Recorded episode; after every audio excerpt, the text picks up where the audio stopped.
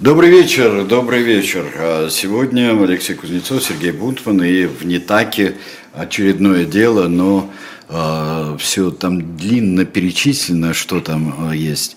А, в общем-то, сказано было короче, нет, ты не будешь забвен на столетие безумно, Безумно и мудро. Здесь все, да. Те самые времена очаковские покорения Крыма. И именно которых- 83-84 83-84 год, Да, покорение да, да. Крыма, то первое покорение Крыма, что называется, в полный рост. Но, впрочем, тоже уже не первое. Первое было при Минихе, которого тоже можно сегодня вспомнить. А Миника мы вспомним сегодня? Ну, да? можно притянуть, хотя, конечно, к этому времени его уже нет живых, несмотря на то, что жизнь прожил долгую. А, У Александра Сергеевича Пушкина был такой интересный, среди прочих интересных приемов, был такой интересный прием. В его прозе, где речь шла о совершенно вымышленных ситуациях, я не имею в виду капитанскую дочку, которая все-таки происходит в декорациях совершенно Конечно, реальных да, событий. Да? абсолютно, И поэтому там, наряду с персонажами вымышленными, вроде там того же Петруши Гринева, действуют Пугачев, да, Рейнсдорп и другие совершенно реальные исторические персонажи. А вот если мы возьмем повести Белкина, если мы возьмем Пиковую даму, да, там среди вымышленных персонажей вдруг иногда мелькнет буквально одно имя, но совершенно реального человека. Как в повести «Выстрел» говорится о том, что главный герой Сильвио в свое время перепил знаменитого Бурцова. Да. И абсолютно реальный человек, гусар. Мы его поминали в одной из передач, где его дальний, э, значит, родственник э, Корнет э, Бартенев убил э, польскую актрису, свою любовницу. Да, вот, так сказать, высказывалась гипотеза, что он в известном смысле спорил, конкурировал со своим великим, значит, хотя и боковым предком. И вот э, такое же реальное имя мелькает в «Пиковой даме», где прямо в первой главе, когда говорится о, так сказать, истории появления вот этих трех магических карт, вот тот, кому первому графиня открыла три карты, сильно проигрался кому-то вроде бы Зоричу. Вот Зорич – это совершенно реальная Абсолютно фигура, реальный, да. абсолютно реальная фигура, и сегодня речь пойдет в основном о нем, хотя в названии передачи мы вынесли суд над Зановичами, над братьями Зановичами. Дело в том, что, уж сразу забегая вперед скажу, судебного преследования Зорич избег. Избегнул, не знаю, избегнул, наверное, да? Избежал, вот. Да, да, да, если так. Чего проще-то, да, избежал. Хотя избегнул, мне кажется, устаревшая, устаревшая форма была такая. Была, да? была, была. Была. А, Значит, э, что сказать? Семен Гаврилович Зорич. Э, Но прежде чем мы начнем говорить о Семене Гавриловиче Зориче, Полина нам покажет первую картинку. Э, К сожалению, так получилось, не буду вас грузить техническими подробностями, картинка достаточно убогая, но на ней и убогая же бумажка плохая печать, э, так сказать, корявый шрифт, какие-то водяные знаки совершенно непотребного качества. Перед нами ассигнации Екатерины II. Данная конкретная ассигнация на 25 рублей, но там были разные суммы. Значит, э, когда в конце 60-х годов матушка выдала, издала указ о том, что появляются бумажные ассигнации, она, естественно, объяснила их появление чем? Угадайте, благом подданных. Естественно. А чем же еще Конечно, ну же что у нас еще, так сказать, среди родных осин, какой еще Да, мотив? я его хочу наказать у тем, власти, что да. выпущу ассигнации. Да. Так не пли- Значит, было сказано, что поскольку вот эта вот монета, натуральная монета, она доставляет неудобства, особенно в больших количествах, то вот эти бумажные ассигнации, они для удобства, как мы сегодня сказали, крупного бизнеса. Дело в том, что ассигнации – это не банкноты, к которым мы привыкли, а теперь уже и отвыкать начали, да, с нашими электронными деньгами. Ассигнация, по сути, это долговая расписка государства. Это не деньги еще в полном смысле слова, это заменитель денег. Ассигнация означает, что в любой момент по ней можно у государства получить данную сумму звонкой, как говорится, монеты. Ну, как всегда, так же, как чек можно обновить. Совершенно верно, да. совершенно верно. Следующая ступень. Но подразумевалось, что хотя это и не деньги в полном экономическом смысле слова, но платежным средством они вполне могут быть точно так же, как вполне легальным платежным средством в свое время были долговые расписки, векселя. Да? Да. Если оба участника или там больше, в зависимости от количества, если участники сделки не возражали, то векселя тоже можно было принимать в значит, уплату, ну только там надо сделать соответствующую передаточную э, надпись. Индосамент. Значит, э, и как только эти самые плохо, еще раз это важно, плохо полиграфически исполненные ассигнации начали появляться, естественно, тут же у людей определенного склада ума и характера зачесались ладони и прочие части организма. Нет, ну а что тут подделывать? Подделывать действительно особенно нечего. Бумага. А самое главное, их общая корявость в исполнении этих ассигнаций, она как бы э, настраивает всех пользователей на то, что никто особенно в нее не вглядывается в эту ассигнацию. Если что-то исполнено в высоком качестве, любая шершавость, в прямом и в переносном смысле слова, э, она сразу настораживает. А тут все коряво, что верблюда спросили, почему у тебя спина кривая, он спросил в ответ, а что у меня прямое, да? Вот и с этими самыми бумагами так. Э, подделывали настолько широко и размашисто, что через три, по-моему, года после первого вброса значит, в оборот пришлось отказаться от ассигнации в 75 рублей. Дело в том, что она так легко переделывалась из 25-рублевой ассигнации, что только ленивый этим не занимался, и просто в результате правительство решило ее упразднить. школьное задание. Да, просто, да, да, да. причем для коррекционного класса. Просто упразднить эту ассигнацию, чтобы, так сказать, отбить вот это самое поползновение, уж слишком легко их переделывать. Суммы были, надо сказать, достаточно большие по тем временам. В первые же годы существования этих ассигнаций только выявлено подделок было на 180 тысяч рублей. Это огромные деньги по тем временам. Вот мы сегодня будем говорить о самой крупной партии этих выявленных подделок. И здесь нам понадобится тот самый Семен Гаврилович Зорич.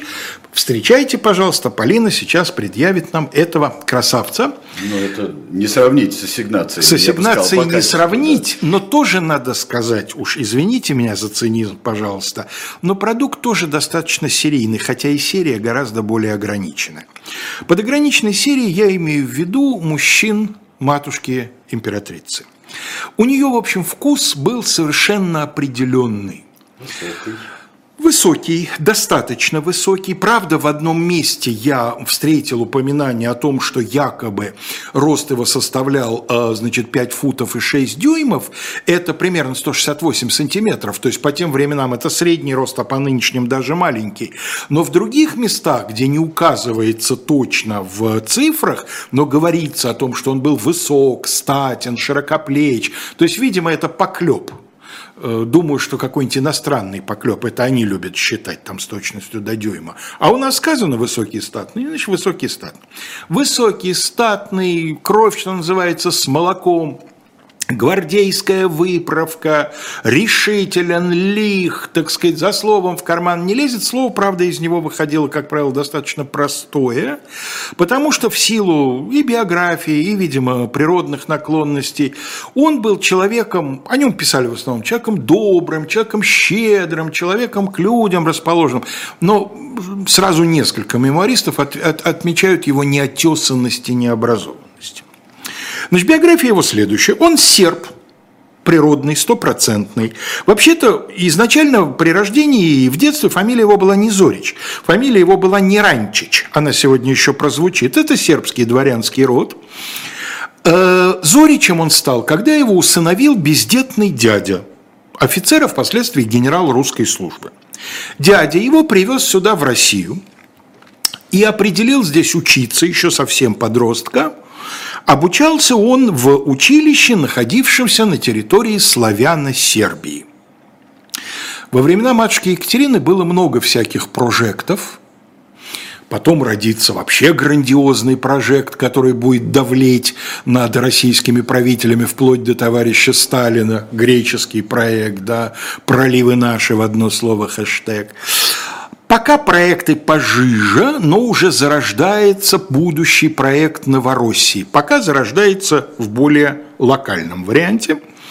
И вот в районе Бахмута нынешнего э, довольно значительная территория передается войсковым отрядам переселенцев, ну, сказано, из Сербии.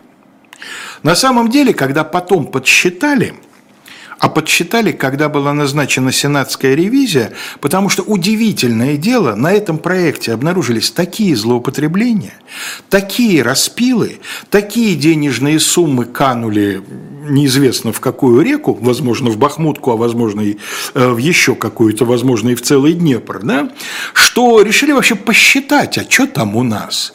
И выяснилось, что хотя сербы там есть в количестве нескольких сот, но они не составляют там этнического большинства. Там и венгры, там и э, турки, там, в общем, кого там только нет, даже крещенных евреев обнаружили. Ну, без них совсем было бы скверно, видимо. В общем, этот проект был прикрыт, Отчасти потому, что проворовался, а отчасти потому, что его вытеснил гораздо более глобальный проект, в который он, так сказать, вошел. Это, кстати, один из способов покрытия недостачи. Да? Проворовался проект, а ты его упрячь в еще более масштабный. А еще более масштабный – это проект Новороссии. Что тут только Сербия? Мы вообще будем глобально. Да? Тем временем, пока все эти пертурбации со славяно-сербским проектом происходили, значит, мальчик рос, и настало ему время определяться в службу. Он определился в службу и служил, надо сказать, без всяких яких, не как Петрюша Гринев, который был записан в полк при рождении. У него такой волосатой лапы у Зорича, теперь он уже Зорич официально, у него такой волосатой лапы не было, поэтому он несколько лет, как и положено, служил рядовым, потом унтер-офицером. В общем, до выхода в первое офицерское звание прошло 4 или 5 лет. Он служил действительно, не сидел там в имении, так сказать, яблоки окучивал. Нет, он, он служил, тащил лямку. Вышел младший офицер, и дальше очень достойная судьба настоящего полевого такого, ну, полевого, он кавалерийский офицер, он э, сразу выпустился в гусары и всю жизнь так по гусарской линии и служил, пока служил. Он принял участие в Семилетней войне, отличился, попал в плен, некоторое время, несколько месяцев в этом плену побыл, потом был отпущен на пароль, как тогда говорили, то есть под честное слово в этой кампании больше не принимать участие, вернулся, получил повышение, причем довольно быстро там их получал сразу за несколько месяцев несколько офицерских чинов. Ну, была такая практика, человек побыл в плену, ему как бы э, через чины не скакали, но давали их побыстрее. К плену тогда было другое отношение. Если человек в плену ничем себя не скомпрометировал, да, то плен это такое же воинское такое испытание, же, да, как и да, как другие. любое другое. Да. Стойко переносить тяготы и лишения. Значит, э, затем наступила следующая война, да, еще он успел повоевать с барскими конфедератами. Мы с Леонидом Коцвой не так давно достаточно подробно рассказывали историю барской конфедерации в первой передаче, которая была посвящена разделам Речи Посполитой. Кому интересно, значит, пожалуйста, послушайте эту передачу. А, значит, э, а дальше началась русско-турецкая война 68-74 года. Та самая война, которая послужила настоящей причиной введения этих самых ассигнаций. Столкнувшись в очередной раз с тем, что война слишком расходное дело, но зная европейский опыт, матушка императрица решила, что введение ассигнаций позволит правительству включить печатный станок и тем самым смягчить э, неблагоприятное влияние войны на экономику. В 70-м году героически сражаясь, так сказать, прикрывая в арьергарде там а, локальное а, отступление своей части, Зорич опять попадает в плен к туркам, и на этот раз уже не на несколько месяцев, а на несколько лет – причем сначала, об этом свидетельствует, кстати, не он сам, а независимый свидетель, другой русский офицер, который в это время тоже в плену находился в Крыму. Значит, не в Крыму, вру. Он на Дунае должен быть, он, там же воевали. Да, но Зорич в конечном итоге окажется в Семибашенном замке, то есть в самом Стамбуле, да. да, да, да, в главной государственной тюрьме. А, а как он там окажется? Сначала его очень хорошо приняли. Дело в том, что когда он сдавался, то понимая, а он перед этим так отважно отбивался, что он боялся точнее не боялся, да, но предполагал, что если он сейчас поднимет руки, его могут изрубить в капусту и в плен не взять. Не он закричал по-турецки, там на какой-то минимальный набор турецких слов у него был, он закричал «Я капитан Паша». А капитан Паша – это очень высокий генеральский чин, значит, в турецкой армии. И турки от, от удивления его взяли в плен. Да, капитан Паша. И первое время с ним э, обращались очень хорошо, там всячески его, значит, уважительно. Но потом ему предложили переход на турецкую службу. Он категорически отказался, после чего его посадили в тюрьму, и он некоторое время сидел в достаточно, так сказать, нехороших условиях. Дальше был заключен Кючук-Энерджийский мир, пленных поменяли, он вернулся обратно в значит, э, Россию, и через некоторое время на него обратил внимание Григорий Александрович Потемкин. Надо сказать, что здесь в разных биографиях и в разных описаниях этого дела некоторая, эм, некоторая раскоординация. Где-то говорится, что Потемкин его начал двигать, додвигал его до полковника в этом качестве при э, вступлении в новую должность. Ему нужно было в Петербурге представиться императрице, она его увидела, положила на него глаз, и тут-то Потемкин сообразил, что этим можно воспользоваться. Сам Потемкин был уже не удел – его уже сменил Заводовский, которого мы сегодня увидим точно, даже с портретом. Вот. Э, и, а другие говорят, что Григорий Александрович, увидев молодого человека, сразу смекнул, что он из той породы, какие нравятся матушке Екатерине. И все эти повышения в чине вплоть до полковника служили одной цели – подвести его, так сказать. Ну, ничего нереального в этой версии нет, потому что, по крайней мере, в еще нескольких случаях известно, что Григорий Александрович такое практиковал. Да? Если я сам больше уже не вхож, собственно, в Ольков, но остаюсь... Ну, кстати, от Светова Екатерины. Конечно. Вполне, да. да я думаю, что у них был настолько открытый брак, назовем это нейтральным словом. Нет, а это была э, еще ко всему компрометированное слово «великая дружба». Э, это была очень большая дружба да. и очень большое да. сотрудничество. Да, и, конечно, они даже уже перестав быть вместе как мужчина и женщина, они, конечно, относились оба друг к другу э, с очень теплыми чувствами, и была ревность, и была дружба, безусловно, много чего было, вообще сложная, так сказать, да. история, но э, вполне возможно, что Потем, ну, так или иначе, на самом Мы деле... не из-за любви бьемся, а из-за политики. Да, друг да, друга, совершенно да. верно. Э, в любом случае эти две версии не очень-то противоречат друг другу. В любом случае Зорич попадает в объятия Екатерины как человек Потемкина, да, это ее решение, конечно, да, Потемкин не прислал его с нарочным в пакете, но у него какие-то обязательства перед Потемкиным к этому времени были договорные. Хотя бы не мешать. Вот это главное. А, вот да, я не думаю... Что, что больше всего волновало Светлейшего. Я не, не думаю, мешать, что Потемкин... Да, да, да, да, да. Развлекай матушку тем способом, которому, да. для которого ты предназначен, и не мешай тому, чтобы я оставался фаворитом в гораздо более важном политическом смысле этого слова. А тут Зорич оказался эм, недоговоропригоден, скажем так. 11 месяцев продолжалось его счастье, его шанс, как тогда говорили. Случай его случай, да. Хотя за эти 11 месяцев на него изверглось что-то совершенно фантастическое. Это уж как полагается. И единовременные суммы, и какой-то невероятный бриллиантовый гарнитур, начиная от осыпанных бриллиантами аксельбантов и заканчивая табакерками и прочей полукилограммовой мелочью. А, значит, дом ему был куплен неподалеку от Зимнего дворца на набережной Невы, чтобы недалеко ходить. Ну а в период какого-то уже особенно, так сказать, мощного умиления, а может быть уже планируя его отставку, трудно сказать. Пожаловано ему было ключевое для нашего нынешнего рассказа местечко Шклов. А, за что он был... А от... где же тот Шклов-то? А тот Шклов в, в Могилевской губернии будущий. Ага. Конечно, Восточная Беларусь, первый раздел Речи Посполитой. Сейчас про Шклов поговорим. За что его отставили? За совершенно безудержную страсть к карточной игре.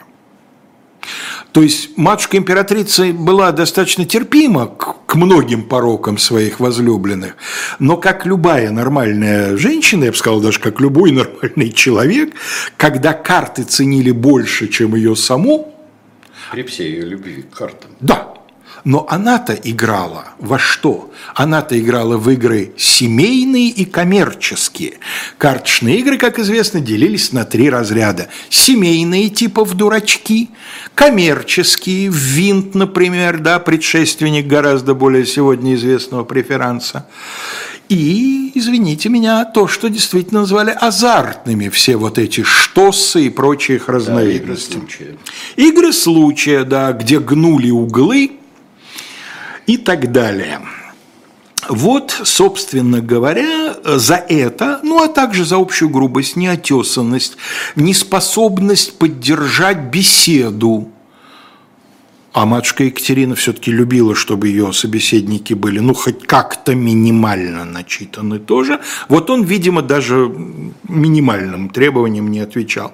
Расстались, как она любила. Она вообще не была склочной дамой. Она любила со своими мужчинами расставаться красиво, прилично, так, чтобы они по возможности на нее не обижались. Ему было много дадено и при расставании тоже. Он съездит за границу, там слегка развеется, а дальше вернется в Шклов и займется городом, точнее местечком Шкловым. Да. Местечко Шклов. Поль, дайте нам, пожалуйста, третью картиночку. Местечко Шклов. Ну, как вы понимаете, поскольку перед нами фотография, то, конечно, это уже другое время. Ну, это, такой, это, это рубеж веков 19-20, да. 20, Но надежде. на, э, так сказать, на, на основном плане, за строениями базара, находится Шкловская ратуша. Она как раз построена в те самые времена, о которых мы говорим. Местечко Шклов в свое время – знавала и плохие, и хорошие времена. Да, у местечка Шклов четко существование его как зебра. Черное-белое, черное-белое.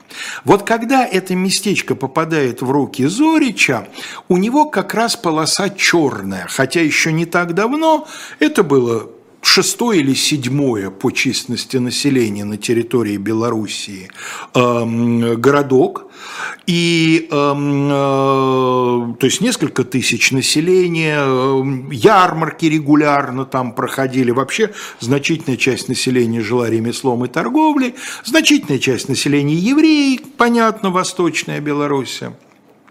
Но дальше пошли пожары – город горел как-то с завидной регулярностью и в конечном итоге превратился из процветающего местечка в захолустное почти село. А, принадлежала на тот момент дедушке будущего одного из молодых друзей императора Александра, князя Черторийского.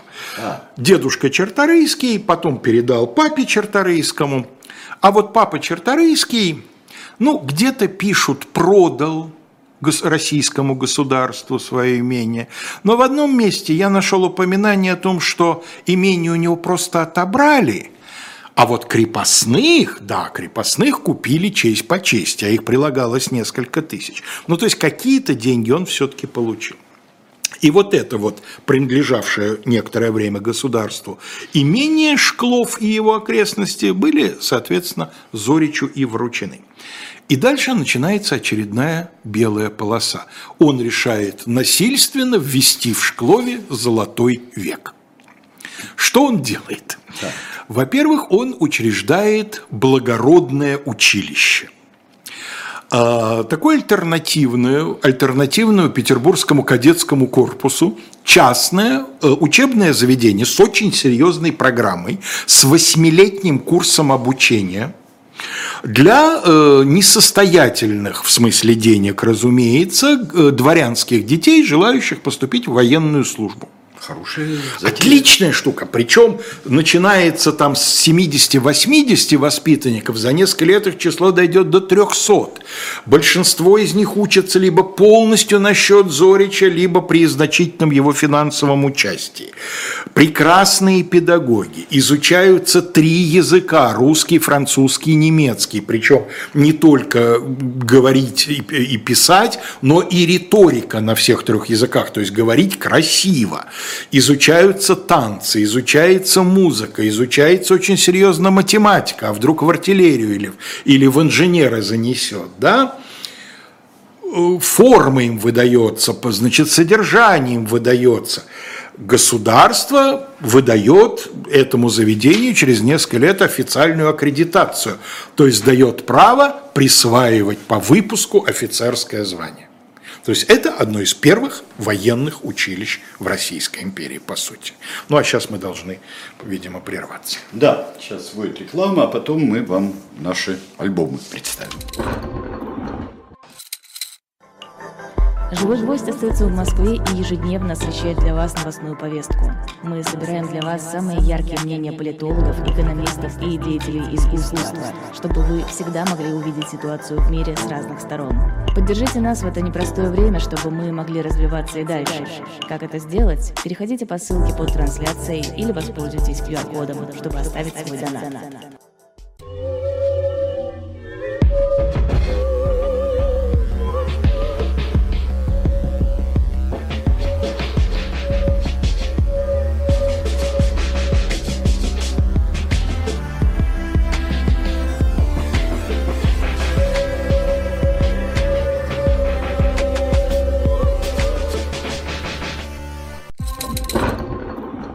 Ну что ж, а мы а, напомним, что есть у нас еще такое предложение, пока существующего, а, существующего столько, сколько есть у нас все, каждый из пяти а, графических альбомов наших комиксов из серии «Спасти». Пока каждый существует, можно купить все вместе и дешевле, чем если бы покупали один за другим. Это и спасти царевича Алексея, и спасти адмирала Колчака, и царевича Дмитрия, и Пугачева. Вот зачем Пугачева? Да, принцев из Тауэра. Вот. А, еще так Пугачева не хватало спасать для вот прелестей, о которых мы рассказываем сейчас. Впрочем, кто его знает. Так что, пожалуйста, шоп «Дилетант Медиа», и вы можете стать обладателями полной коллекции, если захотите, с каким-нибудь еще э, автографом. Мужицкий бунт, начало русской прозы, не свифтов смех, не вертерова слезы, а заячий тулупчик пугача, насильно снятый с барского Абсолютно плеча. Верно. Вот. А кроме этого, в городе Шклове он учредил театр – ну, естественно, крепостной, как в то время было принято. Сейчас иногда об этом театре в связи с Зоричем пишут, что кто-то пишет, это был Сераль, кто-то пишет, это Пирожки был бордель. Да. Ну, да. Это было. Да, и об этом в том числе и современники оставляли некоторые, так сказать, указания и намеки, что актрис, актерок, да, использовали и по этой части тоже. Ну, во-первых, я хочу вам сказать, что в то время в принципе отношение к театру, не только в России, было таково, да, не случайно же в Англии женщинам запрещалось играть на сцене, это было непристойно, да. Но э, это все было, но было и другое. Э, прекрасно известный любителям истории театра Василий Сахновский, режиссер и историк театра, да, написал, цитирую, «Здешние представления превосходили по великолепию придворные спектакли русские, былые польские, императорские австрийские в Шонбрунне и французские в Версале». Я думаю, что Василий Сахновский знал, о чем он писал, по крайней мере. Может быть, если он и преувеличивал, то лишь чуть-чуть. Вообще о роскоши шкловского бытия Зорича и его окружения писало много народ. Дело в том, что в Шклове дважды была сама императрица. Она, Она ездила по делу, она ездила, так сказать, на свидание с австрийским императором, но через Шклов и обратно. По этому поводу было устроено такое, что описание читать больно, какие были в Шклове построены, разбиты и так далее, вплоть до того, что Зорич э, во дворце, который был построен явно к приезду императрицы, спальню воспроизвел один в один такой, какой она была в Зимнем дворце. Такой легкий намек, да? Ну, во-первых, легкий намек, а во-вторых... Что это, если вы захотите это... вспомнить нашу замечательную да. дружбу, чтобы вам дверь не искать лишнее время, да, она на том же месте. Да, да и вообще удобно же в путешествии чувствовать себя как дома. На этом, собственно, Макдональдс вырос, да, в любой точке мира вы получите точно такую же котлету с булкой. Ну, ну и ирландский пап. Ну ладно. Ну, ирландский пап, безусловно. Да. Ну и совершенно понятно, что вокруг этого э, роилась буквально огромная компания всяких поставщиков жуликоватых. Зорич деньги считать, видимо, не умел. Ни в карточной игре, ни в таких вот расходах хозяйственно-административных. Поэтому имение будет постоянно закладываться, перезакладываться, долги десятитысячные, стотысячные – ну и на каком-то этапе, причем надо сказать, что довольно быстро, э, дело становится совсем плохо с финансово-экономической точки зрения. Э, ода, посвященная Зоричу. «Ты всем всегда благотворишь, ко всем щедроты ты являешь, от всех сторон венцы лавровы, главу твою покрыть готовы, ты общий всех благотворитель и счастья ищущих рачитель. Чей перевод с французского я не знаю, а вот автор оригинала хорошо известен. Это Франсуа Мари Аруэ, известный также как Вольтер. Конечно, они не были лично знакомы, но, видимо, до слуха одного из главных корреспондентов э, Екатерины Алексеевны эм, доходит э, слава, и он думает, что будет не, не лишне, скажем так, как говорится, засвидетельствовать почтение. Ну и в результате э, дело пахнет керосином, дело пахнет фактически банкротством. И тут появляется родной брат Зорича, напомню, эту фамилию уже звучала, Неранчич, Дмитрий Неранчич, который э, некоторое время путешествовал по Европам, и вот из Европ он привозит братьев Марка и Аннибала или Ганнибала Зановичей не очень понятно их этническое происхождение. Они вообще такие абсолютно международные авантюристы. Говорят на дюжине языков, переписываются с Калиостро, который поминает их в своих, значит, мемуарах, да. Э, кто-то их называет э, их родиной Далмацию, кто-то говорит о сербском происхождении. В материалах дела они в одном месте будут названы венгерцами. Черт его разберет, жулики пробы ставить негде, а какого уж они точно этнического происхождения. Может быть, кстати говоря, и сербы, да, что облегчило бы им сближение с Неранчичем. Значит, судя по всему, картина их знакомства выглядит следующим образом. Они познакомились в Париже, видимо, за карточной игрой, потому что графы, они представлялись графами Зановичами, играли по-крупному. Только в отличие от Зорича, который играл, потому что он игрок, вот они шулера. Они каталы. Они каталы, да. Совершенно классические шулера. Шулера крупные. И вот э, Неранчич, сказать, с ними закорешившись, э, как-то в какой-то момент, суть по всему, поведал им о том, что вот брат человек хороший, но не очень, значит, разбирается в управлении бизнесом. И они говорят, о, мы беремся помочь. О, это... Не вопрос. Ну, не вопрос, да. Мы беремся помочь, мы-то как раз в этом разбираемся. Убедите брата, чтобы он нам дал Шклов в откуп. Мы ему будем 100 тысяч в год платить, а уж что мы со Шклова соберем, то наше. Ну, на этом система откупов со средневековья, так сказать, построена, и многие государства, не говоря уже о частных лицах, этим пользовались. Да? То есть государство откупа предоставляло, а частные лица их, соответственно, брали. Зановичи приезжают вместе с Дмитрием не раньше, чем в Шклов, а дальше в Шклове начинают твориться интересные вещи. А тем временем через Шклов в свое имение, которое у него сравнительно неподалеку, едет светлейший. Григорий Александрович то ли тяготился, что они с Зоричем плохо расстались. Они плохо расстались, Зорич его пытался даже на дуэль вызвать. Но был окорочен и укорочен. Да, значит, Зорич был абсолютно уверен, что в том, что матушка его прогнала с глаз долой, не он сам виноват, а виноват Потемкин, конечно. Еще нашептали. Ну, отчасти, может быть, так оно и было, хотя я думаю, что матушка действительно от него устала, судя по всему, был совершенно необузданный человек. Вот. Э, может быть, Потемкин на этом как... А может быть, замыслил действительно месть и не сомневался, что какой-никакой материалец дособерет.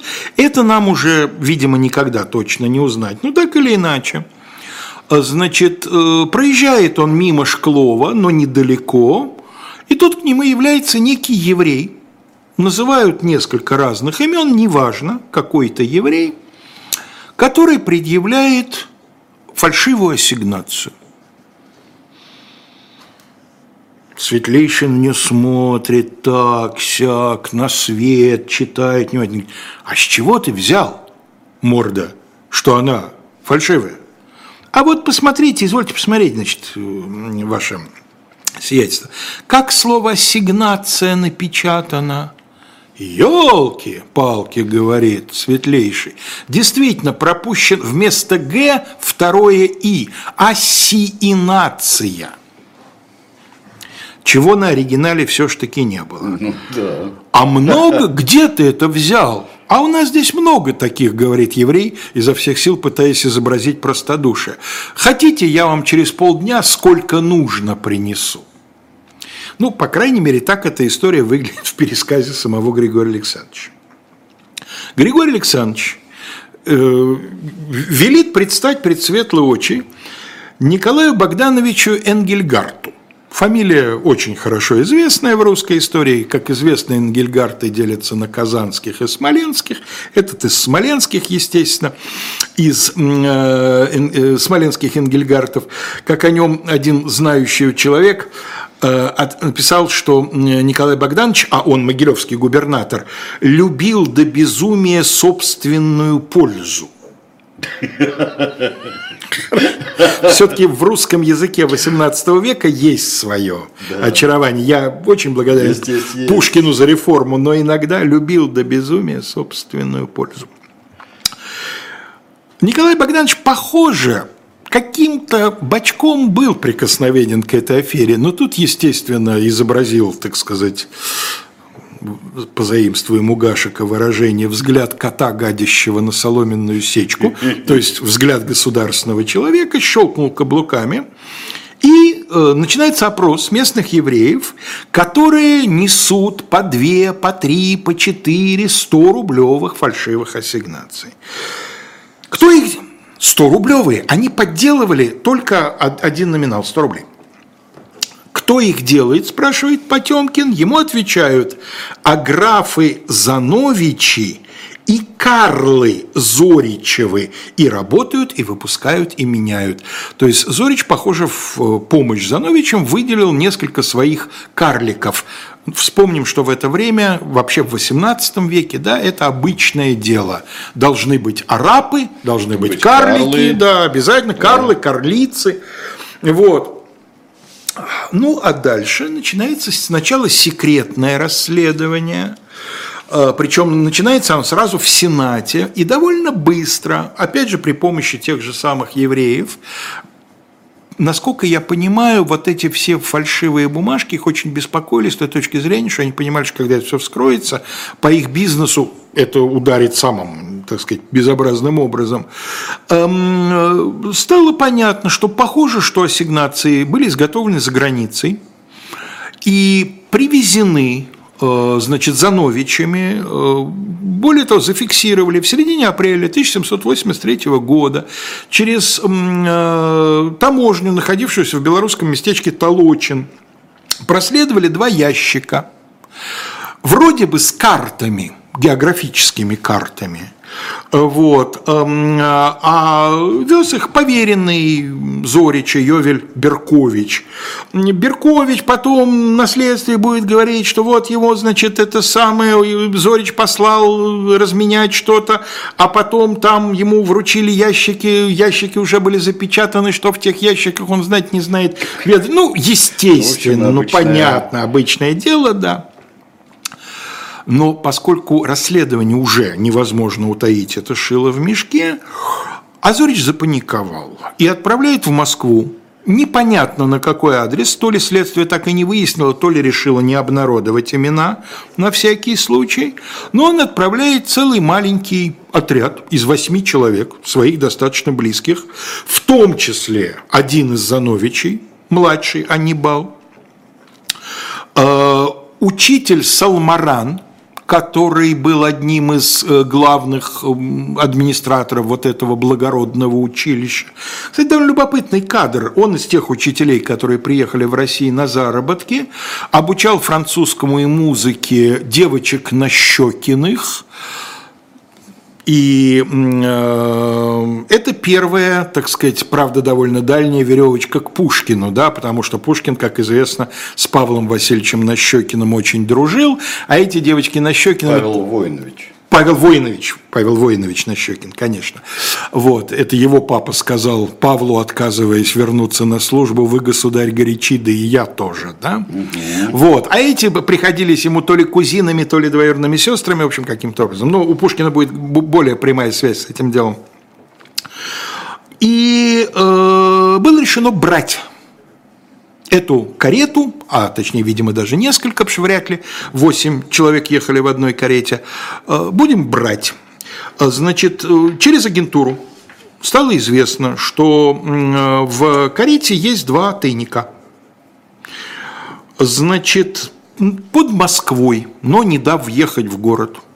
Карету окружили, всех арестовали.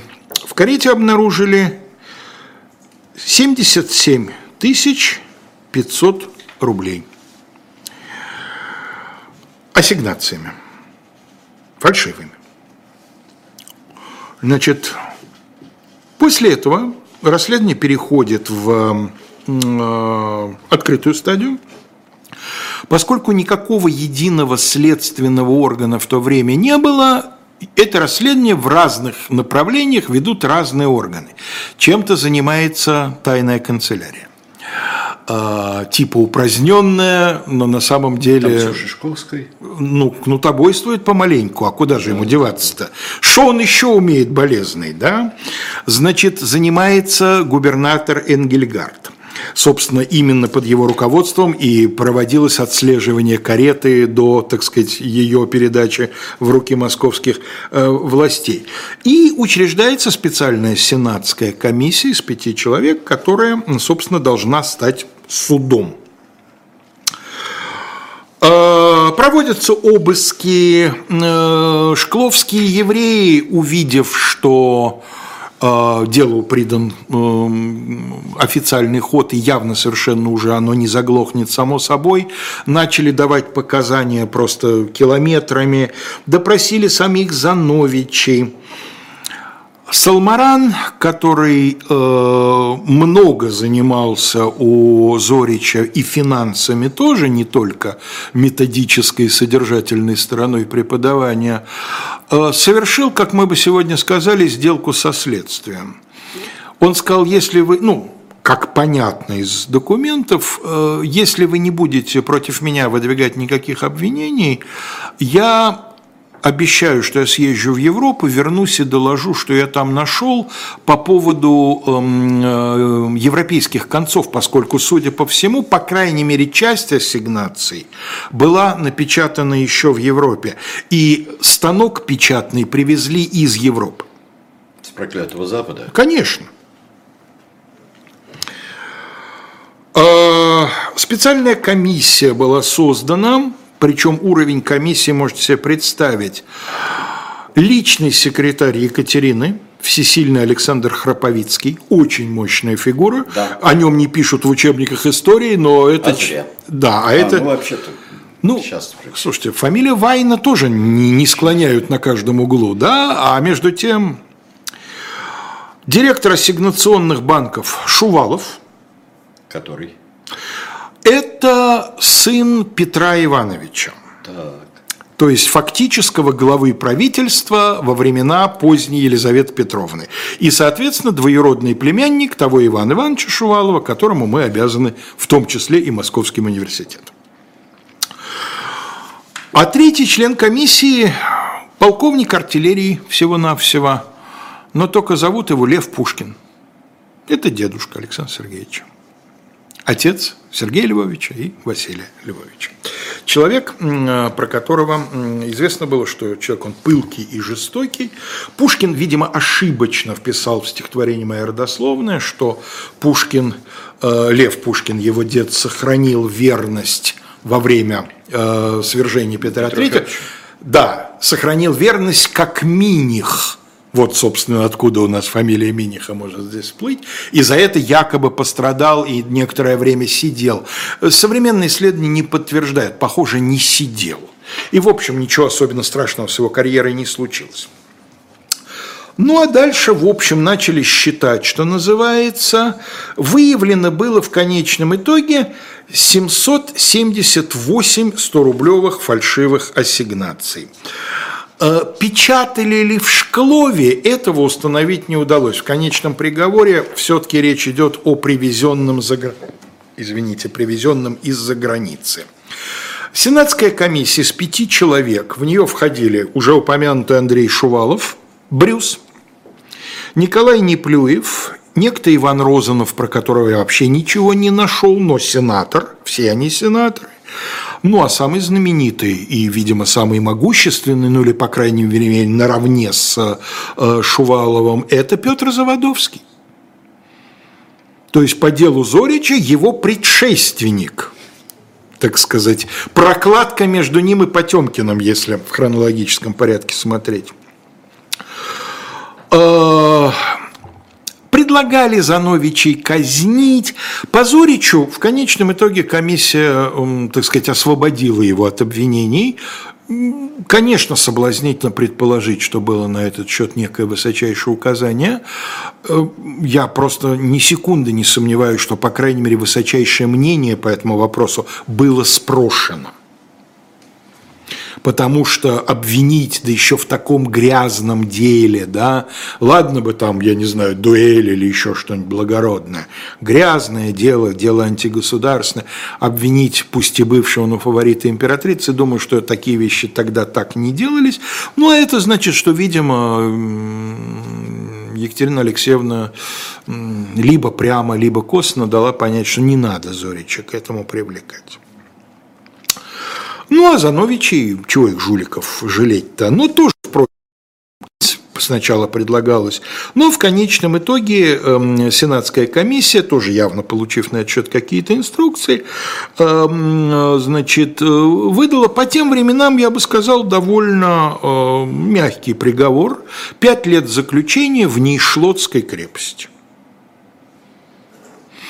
Ну, это, в почти ничего. Почти ничего. Э, Имущество, конечно, было продано с аукциона для покрытия, но из имущества-то в основном у них были фальшивые ассигнации, которые с аукциона тогда продать было сложно. Сейчас они, понятно, разошлись бы хорошо.